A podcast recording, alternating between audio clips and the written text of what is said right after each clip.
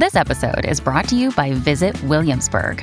In Williamsburg, Virginia, there's never too much of a good thing. Whether you're a foodie, a golfer, a history buff, a shopaholic, an outdoor enthusiast, or a thrill seeker, you'll find what you came for here and more. So ask yourself, what is it you want? Discover Williamsburg and plan your trip at visitwilliamsburg.com.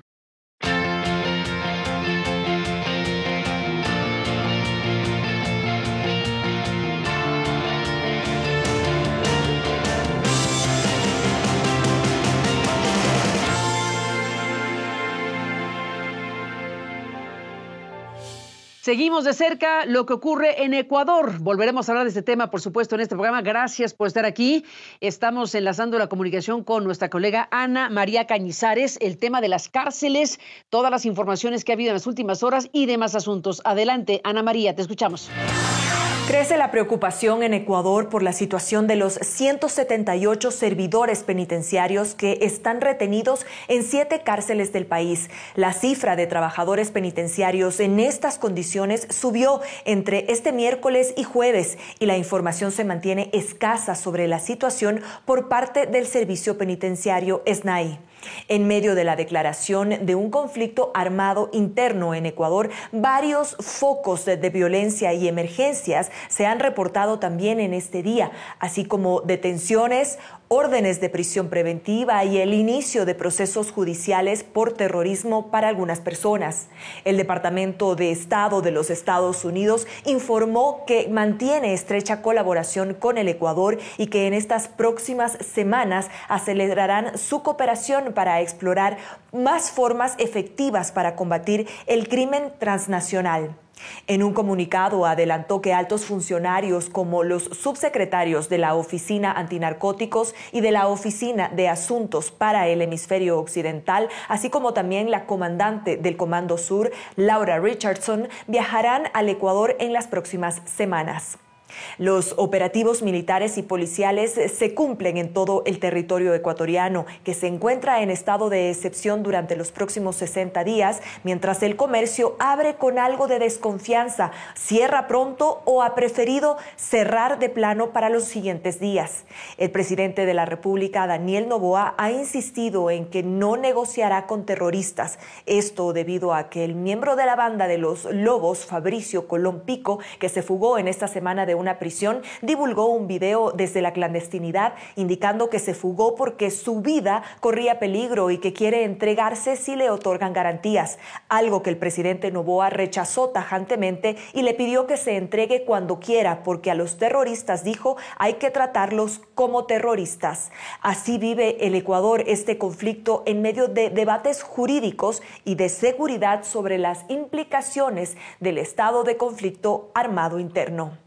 Para CNN, Ana María Cañizares, Quito. Y bueno, hemos eh, convocado, y le aprecio mucho que esté aquí, a quien fuera candidata a la presidencia de Ecuador, ganó la primera vuelta de una contienda electoral que en la segunda vuelta ganó el actual presidente eh, Daniel Novoa en Ecuador. Y bueno, pues Luisa González Alcíbar es actualmente la presidenta de Movimiento Revolución Ciudadana, abogada y bueno, pues una figura clave en la política eh, ecuatoriana y pues la hemos buscado para conocer su análisis y cómo está viendo las cosas una vez que Ecuador se ha convertido eh, en este arranque de 2000.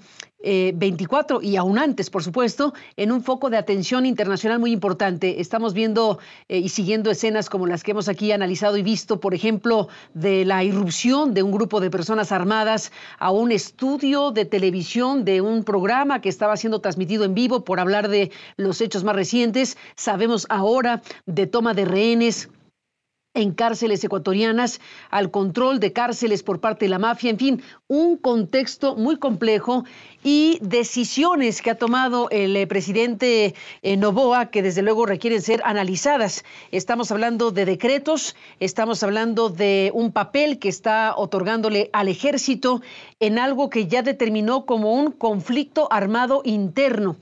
Estamos frente a este panorama en donde le llama a las organizaciones criminales enlistadas en su decreto, le llama eh, transnacionales y las identifica como terroristas. Todo esto tiene implicaciones muy importantes y de eso queremos hablar con Luisa González Alcibar, que está en este enlace. Ah, le agradezco mucho que esté aquí y bueno, pues em, muchas cosas que decir. Luisa, bienvenida al programa y gracias por la entrevista. Muchas gracias, Carmen. Un saludo a todos los que están viéndonos y escuchándonos en este momento. En efecto, Ecuador atraviesa uno de los momentos más duros que hemos vivido en las últimas décadas Ecuador siempre fue un país de paz y llegamos a ser el segundo país más seguro de Latinoamérica. Llegamos a tener un nivel de muertes de cinco muertes violentas por cada 100 mil habitantes.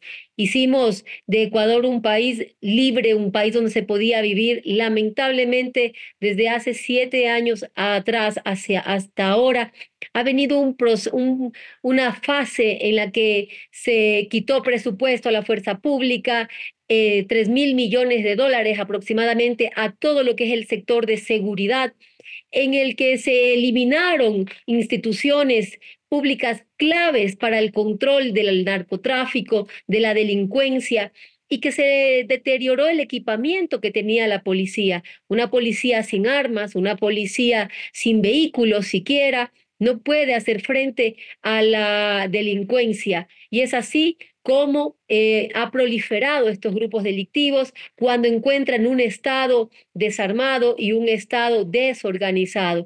Con un crimen, con el crimen organizado, tú necesitas combatirlo y enfrentarlo con un Estado organizado, con un Estado fortalecido, y eso es lo que no hay ahora el presidente Novoa en efecto ha tomado decisiones de eh, sacar a la fuerza pública, como es las Fuerzas Armadas y la policía, a las calles.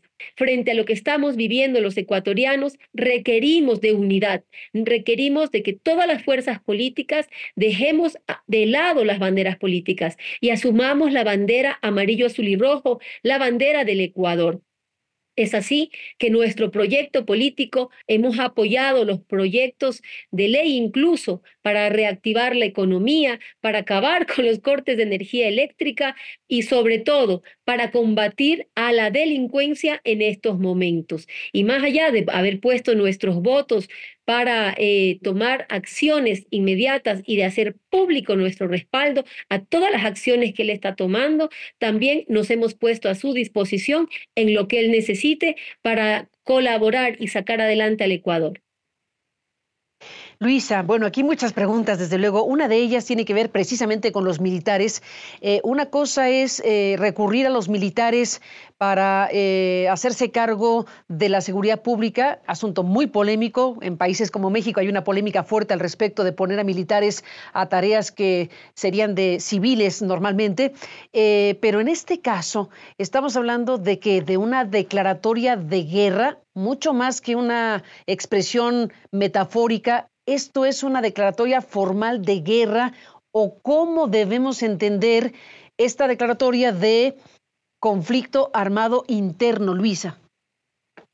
Carmen, en alguna ocasión me hicieron algunas preguntas en la campaña y me decían qué iba a hacer frente a los grupos delictivos. Y quiero ser clara aquí, aquellos que matan a inocentes, es decir, hay grupos delictivos organizados que le han declarado la guerra al Estado ecuatoriano, a los ecuatorianos. Y así, como ellos le declaran la guerra matando a inocentes, el Estado ecuatoriano a ellos pues le declara la guerra también y con fuerza sí hay que salir a controlar a esos grupos delictivos, no a los ciudadanos, a los grupos delictivos que ya han sido declarados como terroristas por el presidente. Apoyamos esa decisión y que se combata. Nosotros confiamos en la fuerza, en las fuerzas armadas, en el conocimiento, la preparación, la técnica que tienen para combatir estos grupos organizados. Pero aquí hay algo que también debe estar en la agenda. Por una parte, sí con fuerza combatir a los grupos delictivos, pero por otra parte, jamás olvidarnos en que hay que trabajar en el sector social. El Ecuador ha aumentado migración, ha aumentado pobreza, ha aumentado desempleo. Estas son causas, caldos de cultivo que generan que se produzca más delincuencia. Esos jóvenes que no están en las aulas de clase, niños que hoy día están siendo reclutados por estos eh, grupos delictivos, deben ser rescatados por el Estado. ¿Cómo? Con políticas sociales de fortalecimiento en salud, en educación, en empleo, de reactivar la economía. Si no atendemos estos dos segmentos, el, social y también la defensa del Estado, estaríamos condenando al Ecuador que en lugar de mañana construir universidades, eh, puentes, puertos, eh, centros deportivos, estaremos construyendo cárceles y estaremos construyendo cementerios. Por eso hay que trabajar a la par en fortalecer eh, la, seguridad del Estado, en armar también a la policía, a las Fuerzas Armadas, en comprar los equipamientos para investigar también las redes de delito, equipamiento en inteligencia, el trabajo coordinado y conjunto con otros países para poder devolverle a los ecuatorianos la paz, la libertad y la seguridad. Em, entiendo lo que dice, pero, pero también me gustaría ir a la perspectiva legal. Usted es abogada y mm, eh, la declaratoria de terroristas es una declaratoria que, activa cosas, no solamente, vuelvo al punto, no es un tema metafórico, estamos hablando de implicaciones. ¿Qué implica que el presidente Novoa eh, declare un conflicto armado interno? ¿Qué implica que, que denomine en un decreto eh, terroristas precisamente a, los criminales, eh, existe un marco jurídico universal contra el terrorismo que, que, ha desarrollado la Oficina de Naciones Unidas contra la Droga y el Delito, y eso tiene implicaciones que colocarían a Ecuador en un territorio totalmente distinto, un antes y después, una circunstancia que implicaría cosas relevantes que le pregunto a usted si estamos en esta perspectiva, si el presidente Novoa está enfilando las cosas para recibir algún tipo de intervención internacional, si está planteando las cosas a través de eh, decretos legales para abrir una perspectiva diametralmente distinta a lo que ha sido digámoslo así, el combate al crimen organizado. ¿Frente a qué estamos en términos legales y en términos de lo que está dispuesto a hacer Ecuador o pensando hacer Ecuador? Bueno, primero desde la fuerza pública, tanto la Policía Nacional como las Fuerzas Armadas saben cuál es el marco legal en el que ellos se mueven cuando encuentran un delincuente. Si hay fuego cruzado, pues habrá seguramente alguien herido que puede ser de cualquiera de los dos lados.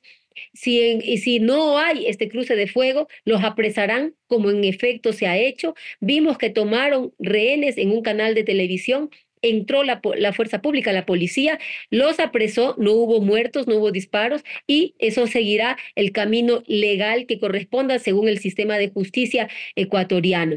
Dentro de este marco se desarrollará este decreto eh, en el cual se ha declarado como terroristas a estas personas y los que son apresados pues tendrán que seguir el proceso legal que corresponde al estar tipificado eh, el terrorismo dentro de nuestro ordenamiento jurídico. Una. Dos, también si ellos deponen las armas, si se entregan, pues tendrán eh, los privilegios que otorga el Código Penal en cuanto a la colaboración que puedan hacer aquellos delincuentes que deponen las armas.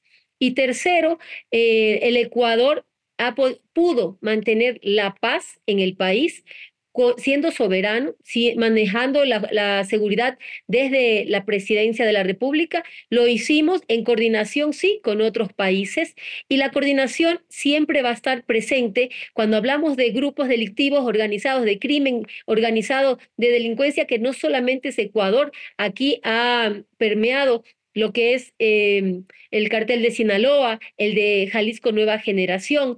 Habrá que hacer la relación eh, internacional correspondiente y de seguridad con México, con la Unión Europea también, con Estados Unidos, con Colombia, reactivarla con Bifront, es prudente que se mantenga. Toda colaboración es bienvenida, por supuesto que sí, se debe hacer para poder controlar el crimen a nivel internacional que ha permeado en el Ecuador pero manteniendo también el respeto a la democracia, a la constitución de la República del Ecuador.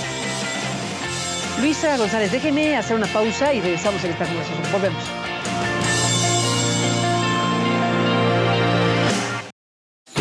es un mensaje de que nosotros no vamos a ceder, es un mensaje de que no vamos a dejar que la sociedad se muera lentamente, sino que hoy los vamos a combatir, hoy vamos a dar soluciones y pronto pronto vamos a darle la paz a las familias ecuatorianas.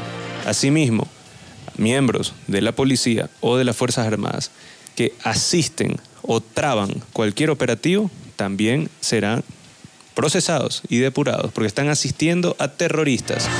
Regresamos en esta conversación con Luisa González, ex candidata presidencial de Ecuador y presidenta del Movimiento Revolución Ciudadana. Y bueno, mencionó hace rato Luisa en su eh, exposición del bloque anterior eh, a estos cárteles mexicanos. Eh, lo que está ocurriendo en Ecuador cruza precisamente por la llegada hace algunos años ya. Es un tema que, se ha extendido en otros lugares del mundo, esta presencia de cárteles que tienen origen mexicano como el cártel de Sinaloa o el cártel Jalisco nueva generación. ¿Hasta dónde ha llegado y cómo esta presencia con este origen y cómo se ha imbricado precisamente en una vida como la ecuatoriana? ¿Qué se sabe y, hasta dónde se sabe de todo esto? Gracias, Carmen. Aquí hay algo importante. Hay una dentro de las teorías que se maneja, ¿no? El efecto, el efecto cucaracha. Cuando los cárteles o los grupos delictivos organizados encuentran estados que empiezan a tener control fuerte sobre la política criminal, sobre la seguridad, sobre el narcotráfico, buscan de forma inmediata otros países en los cuales introducirse, países que no tengan ese mismo nivel de control y que puedan ellos tener el libre tránsito prácticamente. Dentro de esto, estos carteles, al ver que en México se estaban llevando más controles, vienen, buscan un país que no tenga la presencia fuerte del Estado equipada para combatirlos. Y no solo eso, permean también dentro de autoridades de gobierno, dentro del Estado mismo, y se infiltran en la fuerza pública, en Fuerzas Armadas, en Policía Nacional y en el gobierno. Fuerte y presente, ellos tienen libre tránsito para hacer del Ecuador eh, un, país donde pueden eh, producir eh, sacar más droga, exportarla a través de nuestros puertos. Quitaron los controles en, en, los puertos. Uno de los ofrecimientos que hizo el presidente Novoa era militarizar los puertos. Esperamos que lo haga. Ya han pasado casi 50 días. Debió haberse hecho esto la fuerza pública y también hay que fortalecer al Estado. Un Estado fuerte, presente, organizado va a poder combatir al crimen organizado. Luisa, déjeme hacer una pausa. Entramos en la parte final y le propongo un último asunto porque se nos acaba el tiempo. Pero bueno, es, eh, hemos empezado a ver los analistas, lo que están diciendo. Eh, hay quien está planteando y preguntando eh, si, si Ecuador se buqueliza o se va a buquelizar, aludiendo a lo que es el perfil de gobierno del presidente Nayib Bukele en El Salvador y lo que significa el estado de excepción, que en este caso ha sido continuado por muchísimo tiempo en El Salvador.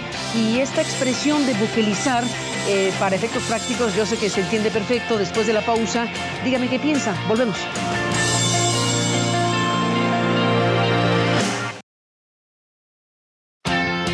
Bueno, Luisa González, nos vamos, se acabó el tiempo, gracias por esta entrevista, pero cerremos con esto que le planteaba hace un momento respecto a buquelizar el Ecuador.